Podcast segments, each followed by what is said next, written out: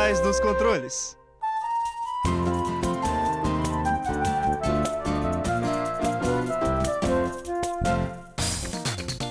Fala ouvinte! Seja bem-vindo a mais um episódio da segunda temporada de Por Trás dos Controles, o programa que pluga você no mundo dos jogos. Você que está nos ouvindo agora, estamos aqui diretamente da Rádio Fiscar 95.3 FM em São Carlos, trazendo novidades e informações do mundo dos jogos para você. Eu sou o Binário. E eu sou o Leco. Cara, você também é do tipo que depois que termina um jogo, fica ouvindo a trilha sonora por horas e horas? Nossa, e como não? Tem trilhas tão boas que o difícil é não ouvir em loop. Então, ouvinte, aumente o volume, porque o Por Trás dos Controles vai começar!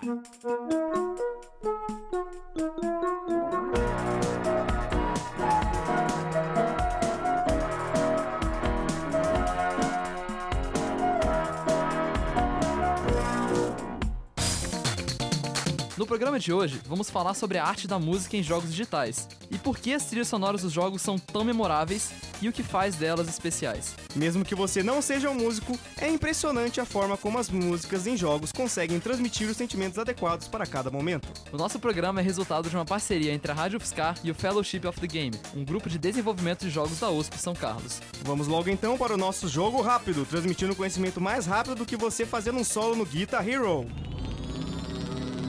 Na época dos primórdios dos jogos, por volta dos anos 70, a música era armazenada em formatos analógicos, como em fitas cassete e discos de vinil. Esses aparelhos eram vistos como muito frágeis para arcades, que eram a principal, por muito tempo, a única plataforma onde os jogos existiam. Sendo assim, jogos naquela época tinham seus sons como apenas efeitos simples, programados diretamente no alto-falante das caixas arcade, e assim eram bem primitivos, iniciando a era 8 bits. Essa realidade mudou nos anos 1980, notavelmente com o lançamento do NES, que permitiu cinco canais de instrumentos. Só que ainda cada um desses canais era monofônico, isso é, só tocava uma nota. Mas mesmo assim, isso induzia uma revolução nas trilhas sonoras de jogos, uma vez que as possibilidades já eram bem maiores. A música deixou de ser apenas um conjunto de efeitos sonoros e começou a ser música de fato. Mas o real boom na criação de trilhas sonoras ocorreu nos anos 1990. No Super Nintendo já era possível usar oito canais de instrumentos e usar efeitos, como reverberação, mas o processador dedicado ao áudio só comportava 64 KB de memória RAM. Isso é, o jogo só podia ter carregado 64 KB de música em um dado momento, e os desenvolvedores precisavam desenvolver técnicas de compressão para lidar com essa limitação. Mas é claro que mais dados podiam ser armazenados no cartucho e trocados durante o jogo, por exemplo, de uma fase para outra. Com o advento dos CDs, as barreiras midiáticas praticamente desapareceram, porque já era possível salvar tudo como arquivos de mídia. Desde então, músicas de jogos já são consideradas muitas vezes como gênero musical à parte. E na verdade, músicas de quase todos os gêneros possíveis já foram utilizados, e hoje músicos profissionais se profissionalizam na área e se especializam na arte de transmitir um sentimento condizente com a narrativa e o sentimento de cada momento. Apita o árbitro, final do jogo rápido.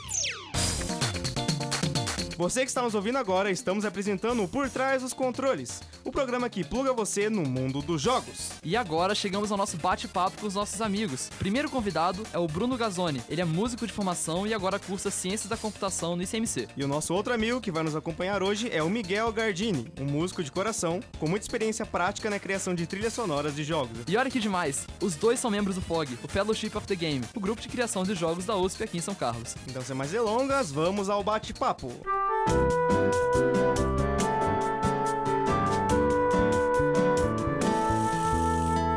Boa noite, Miguel. Boa noite, Bruno. Sejam muito bem-vindos ao Por Trás dos Controles. Que tal começar o nosso bate-papo se introduzindo pro pessoal?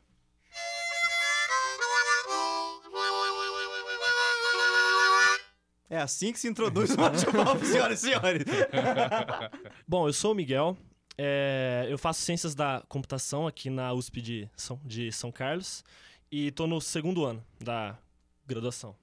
Eu fiz violão clássico, violão popular, fiz meio que uma mistura assim lá na minha cidade durante cinco ou seis anos, não me lembro muito bem, mas eu toco violão desde os 10 anos de idade assim e também cantei em um coral lá na minha cidade e a minha experiência é bem mais prática, assim. Eu não, não faço. Não fiz graduação nem nada. Tenho só 20 anos, aliás. E tamo aí. Oi, meu nome é Bruno. Eu sou músico de formação. Me formei lá na Unicamp em composição em 2016. Hoje eu faço ciência da computação lá na USP. Eu faço trilha sonora para jogos desde mais ou menos 2013, que foi quando eu fiz a minha primeira Game Jam. E aí, desde então, só em jams, assim, eu fiz pelo menos umas três ou quatro trilhas para jogos assim por ano. Então eu tenho, tenho feito muito disso. É uma, uma das coisas que eu mais gosto de fazer, tanto trilha sonora quanto sound effects. E sou, sou tecladista e guitarrista. E também trabalho com algumas bandas de música autoral e de bandas tributo em Campinas, que é minha cidade natal. Então, pra começar nosso bate-papo, é, eu queria perguntar se vocês têm ah, alguma trilha sonora de jogo que vocês têm um carinho especial, assim. Qual que é a sua trilha sonora preferida? Olha, pra mim, assim, de longe é Cuphead. É... O jogo é do ano passado, né? Mas assim que eu vi pela primeira vez aquele monte de jazz dos anos 20, fritação, orquestra, uns arranjos sensacionais, assim, eu me apaixonei e falei, caramba, nunca, nunca vi um negócio tão sensacional em um jogo, assim. Então, Eu acho que tudo que eles colocaram de, de esmero na animação, eles colocaram na música também, né? com certeza. É, só uma pergunta, a música foi orquestrada ah, na gravação? Ela foi... Sim, ela é ao vivo, toda é ao gravada ao vivo. vivo. Ah, Uhum. legal. E tá lá no Spotify, aliás, só você pesquisar por Cuphead, a música já tá toda. Uhum. É, Cuphead é um jogo que cumpriu a proposta, né? Quis trazer as nostalgia e fez isso na arte e principalmente na música também. Ah, é um trabalho absolutamente colossal, assim. Tudo que eles fizeram, na, na- tanto na arte visual quanto na, na sonora. E outra coisa, eu também nunca vi aquele gênero musical em outro jogo, assim, tipo, primeira vez, não sei se existe algum jogo que tem jazz de anos 20, assim, esses big band jazz, assim, um negócio, várias, uma- umas músicas meio ragtime também. É um gênero musical que eu nunca vi ser colocado em um jogo e que lá é do começo ao fim, é só isso, é só fritação, assim, é só jazz, jazz raiz mesmo. É, tem, tem muita influência também desses desenhos dos anos 20, que, tem, que são justamente desenhos dessa época que a estética vigente era essa de Big Band. Tinha muita referência também de música erudita que naquela época ainda já estava ficando mais velha, né? Tipo, final do século XIX, muita coisa de é, ópera, de música mais bombástica, música instrumental de orquestra para trilha sonora de filme, né? Que muitos dos compositores do final do século XIX que não arrumaram mais dinheiro vendendo disco, ou vendendo partitura, vendendo disco não, né? Vendendo partitura e tal acabaram indo para Hollywood e tal, para trabalhar. E aí esses caras influenciaram muito na produção de trilha sonora para para filmes. E isso se reflete também na, na forma que esses desenhos animados também misturaram com as artes de jazz, de big band, e o Cuphead traz tudo isso de um jeito muito, muito da nossa cara, assim, de um jeito muito caprichado. Com certeza é incrível.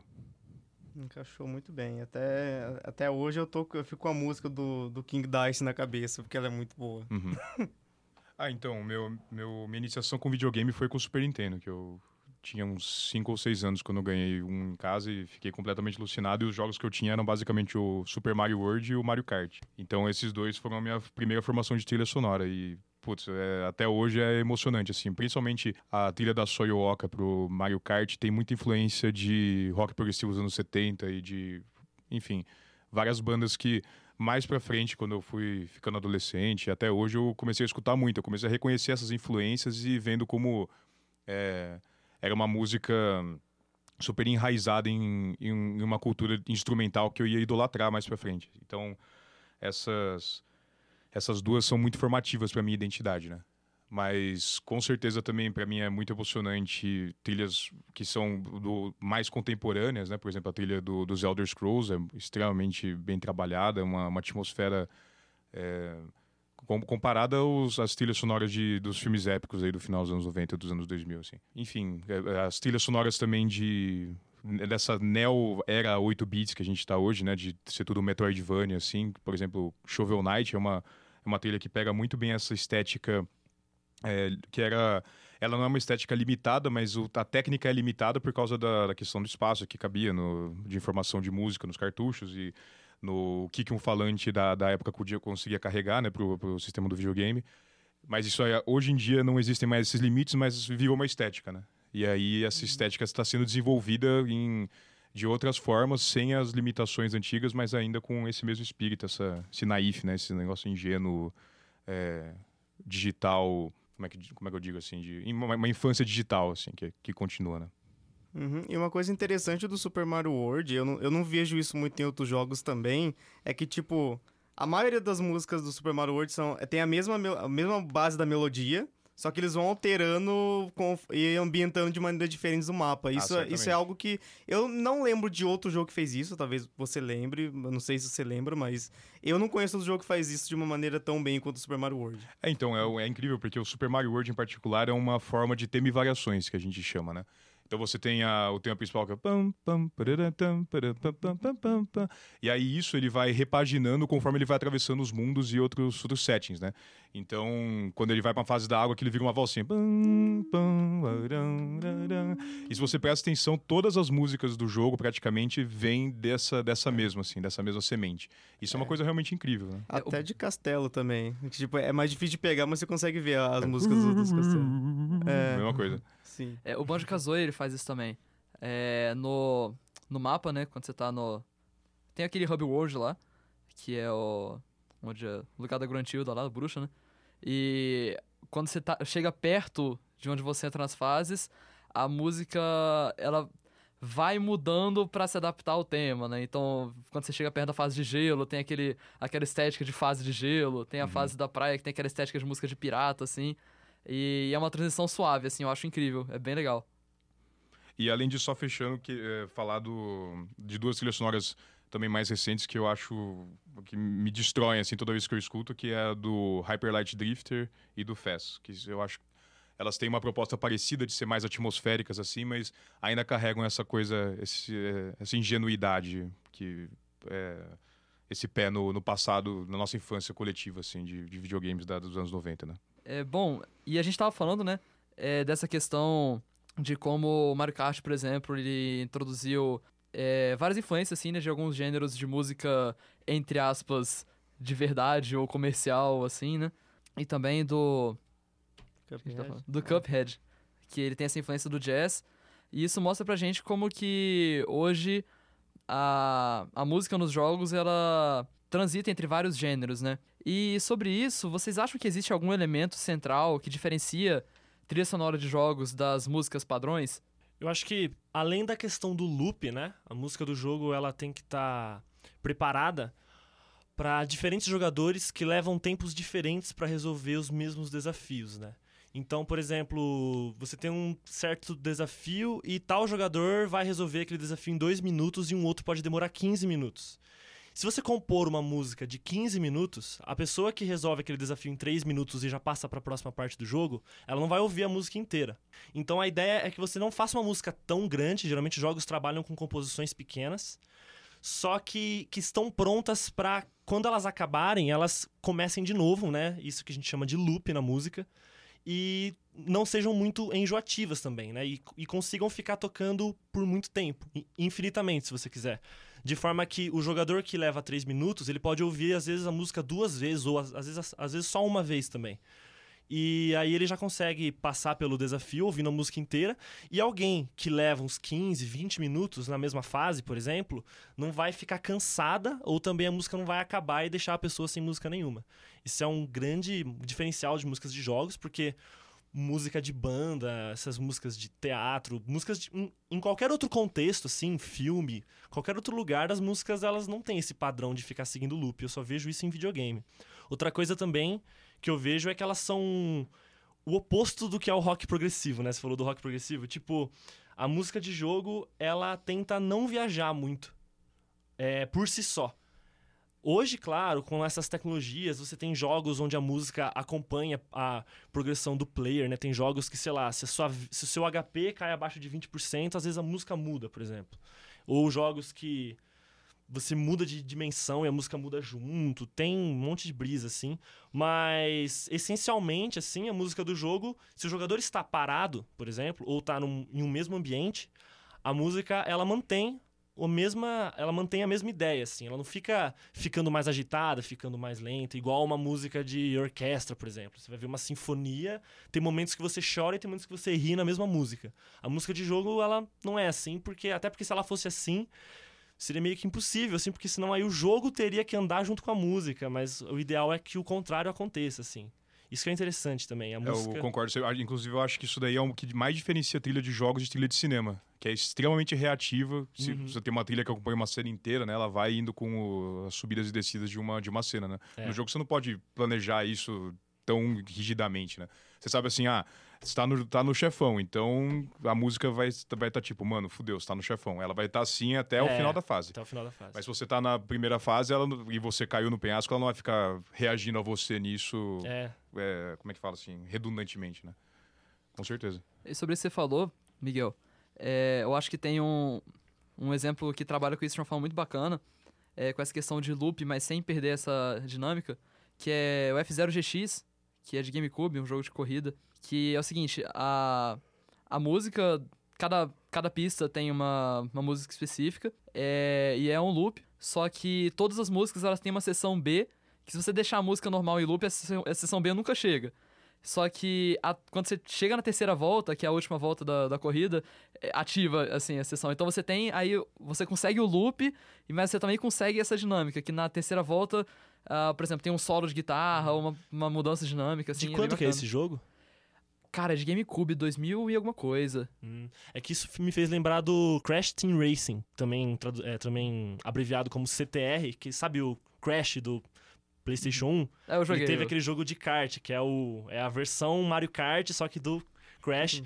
E o jogo é um pouco mais antigo e eles, faziam, eles tiveram uma ideia muito simples e que eu acho que funciona muito bem. Você tem a música que é em loop também para cada fase, só que quando chega na última volta, eles simplesmente aceleram os BPMs da música. Mais nada. É, o Mario nada Kart faz isso também. O Mario Kart, O Mario Kart faz fazia isso também? Eu, Faz. eu joguei pouco Mario Kart, não me lembro desse detalhe. É, o próprio Mario World também, quando você chegava no final do contador lá, quando faltava. Nossa, é verdade, lá, agora eu 100 lembrei, é segundos, verdade. assim, eu já joguei um pouco Mario Falava World. assim, corre, negão, vai, vai, vai, vai. É. E daí ele começava a ficar insana a música. Então tem, tem esse grau de É, reatividade. isso é legal. né? Os jogos mais antigos já tentavam fazer isso com os recursos que eles tinham, né? No caso, acelerar BPM não é uma coisa muito complexa, assim, pra se fazer em hardware, assim. Uhum. É, no final das contas é a mesma música, né? Se, É a mesma música é a acelerada informação em. MIDI, né? Então acho que ele só. Deve ser uma coisa simples. Só aumenta o andamento mesmo. Uhum. É pra mudar o, o feeling da, da música em si. Uhum. É, e o que vocês acham que é o mais importante pra uma trilha sonora de um jogo? Hum, A coisa central, assim. Eu acho que, em geral, hoje em dia, é muito importante que ela seja bem localizada, né? Então, a não ser que você tenha um propósito estético muito bem firmado, né? Então, por exemplo, dois jogos que são medievaloides, é, que são os Elder Scrolls e o Shovel Knight. São estéticas completamente diferentes, uma delas é 8-bit.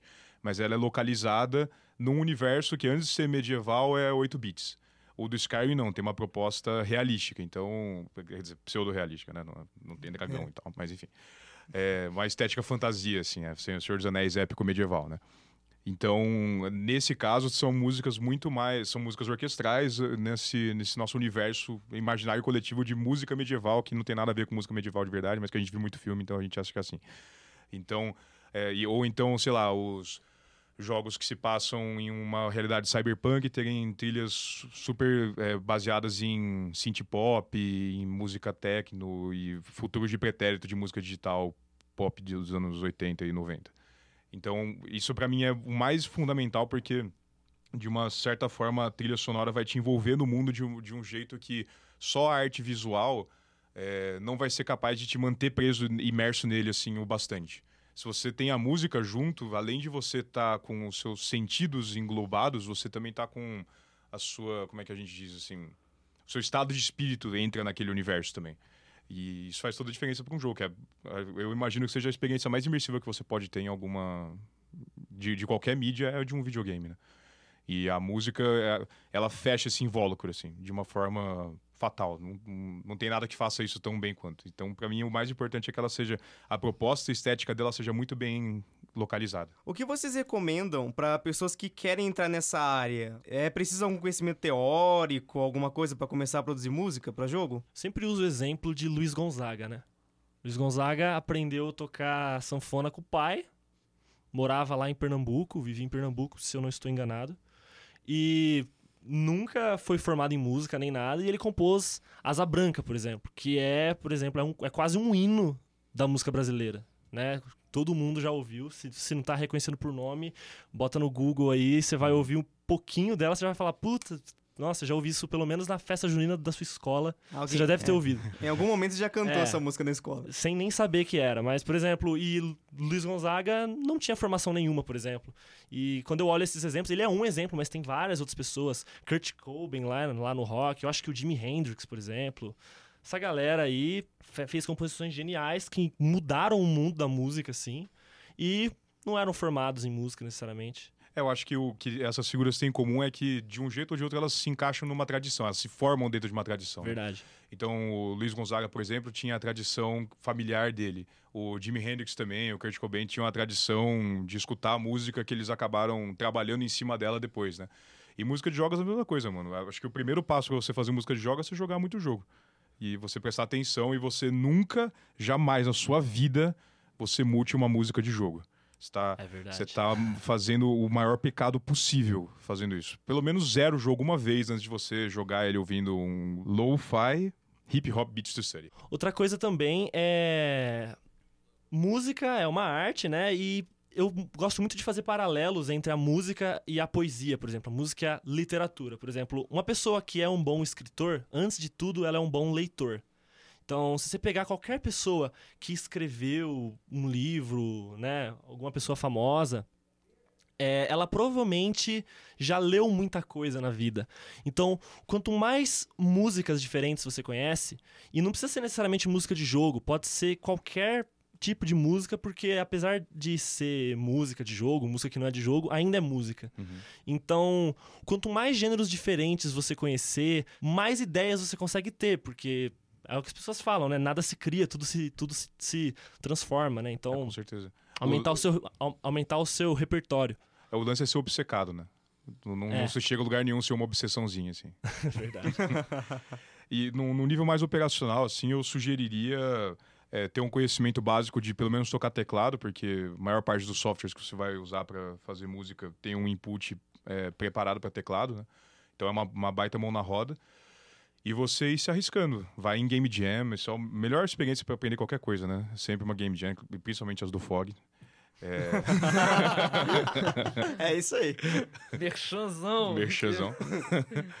e, mas eu acho que é isso. O, o conhecimento teórico sempre enriquece, mas ele não é um sine qua non, não. O lance é se jogar e se obcecar. Uma coisa que eu sei que é muito legal que o pessoal de música faz é ter um portfólio. Vocês conseguem, vocês podem passar algum link? Eu tenho um som de cloud lá. É Miguel Gardini ou Miguel de Matos Gardini. Acho que é só Miguel Gardini, só o primeiro e último nome. Qualquer coisa, entre em contato com a galera do Fog e pergunta lá no Facebook lá, eles passam pra você. Mas eu acho que é SoundCloud, se precisa por Miguel Gardini, você já encontra. O meu, vocês encontram no YouTube, Bruno Gazzoni, é G-A-Z-O-N de navio I. Aí eu, sempre que eu termino um projeto, eu coloco a música que eu fiz lá no meu canal. Então vocês podem dar uma olhada. É, e se caso algum ouvinte queira tirar dúvidas sobre composição com vocês, vocês têm algum link de contato? Pode falar pelo. Me acha no Facebook ou pelo e-mail, é brugazoni.gmail.com. É, pra mim pode. É, isso é a mesma coisa também. Facebook, geralmente. Eu, eu nem tinha pensado nisso, na verdade. Eu nunca parei pra pensar que alguém poderia vir falar comigo sobre isso. assim. Mas é só, só me achar lá no Facebook. Ah, e você que está nos ouvindo agora, acabamos de fazer um bate-papo incrível com Miguel Gardini e Bruno Gazzoni, músicos e compositores de trilhas sonoras para jogos digitais. Tudo isso aqui no Por Trás dos Controles, o programa que pluga você no mundo dos jogos. Então a gente agradece aos nossos convidados e obrigado também a você que tá nos ouvindo aí agora. Então, ouvinte, fique ligado agora para os nossos recados. No final do ano, dias 9 e 10 de novembro, teremos um evento muito legal do CMC. No lugar do que seria a terceira edição da Mostra de Jogos, teremos o USP Game Link, evento que reúne diversos desenvolvedores de jogos no Brasil, com palestras, mini-cursos e muitos jogos para você jogar. E gostaríamos de compartilhar que duas equipes do FOG participaram da BGS, do Brasil Game Show, um evento sobre o mundo de jogos que ocorreu em São Paulo. Nesse evento tinha a Brasil Game Jam. Se você ainda não sabe o que é uma Game Jam, ouça o nosso episódio sobre Game Jams da primeira temporada. Nessa Game Jam, um grupo de membros do FOG conquistou inclusive o primeiro lugar. Parabéns aos envolvidos. E olha o FOG fazendo sucesso. E olha esse Fog fazendo sucesso, hein? Ah, e no dia 17 de novembro, o FOG vai é, dar um minicurso de música, inclusive com os nossos convidados que estão aqui. Como que vai ser o minicurso? Não, então vai ser um mini curso voltado principalmente para a parte de concepção, composição, é, de melodias e como você desenvolve elas. Que eu vejo que o pessoal que está começando a fazer trilhas sonoras, essa é a pior parte, assim. Então vai ser focado nessa parte de desenvolvimento de ideias musicais. E não é necessário conteúdo teórico para participar. Podem chegar, é só saber contar até quatro e se contar até oito, melhor ainda. E esses foram os recados desbloqueados no momento. E mais um programa de sucesso está se encerrando. Daqui a duas semanas estaremos de volta na Rádio Fiscar, sempre às 21 horas de segunda, com mais um programa sobre o mundo dos jogos. E para mais notícias sobre eventos e jogos em São Carlos, é só visitar nosso site. Acesse lá fog.icmc.usp.br. E vamos ficando por aqui, por trás dos controles, e esperaremos você na frente do rádio no nosso próximo programa. Muito obrigado pela atenção e até mais. Obrigado a você, querido ouvinte. Vamos nos desligando e até a próxima fase.